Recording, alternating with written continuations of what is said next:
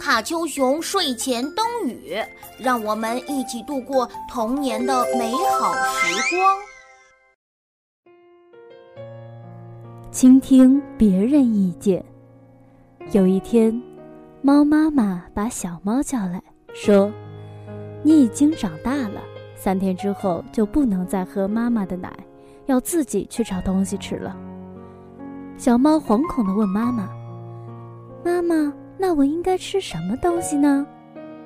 猫妈妈说：“你要吃什么食物，妈妈一时也说不清楚。”就用我们祖先留下来的方法吧。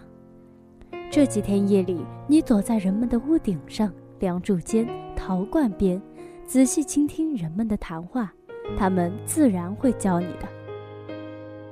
第一天晚上，小猫躲在梁柱间，听到一个大人对孩子说：“小宝，把鱼和牛奶放在冰箱里，小猫最爱吃鱼和牛奶了。”第二天晚上。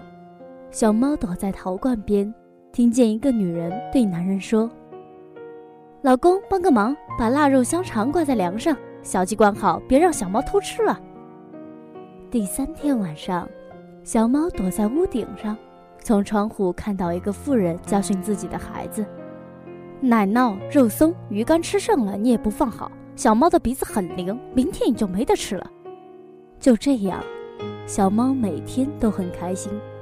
它回家告诉妈妈：“妈妈，果然像您说的一样，只要我保持倾听，人们每天都会教我该吃些什么。”靠着听别人谈话，学习生活的技能，小猫终于成为一只身手敏捷、肌肉强健的大猫。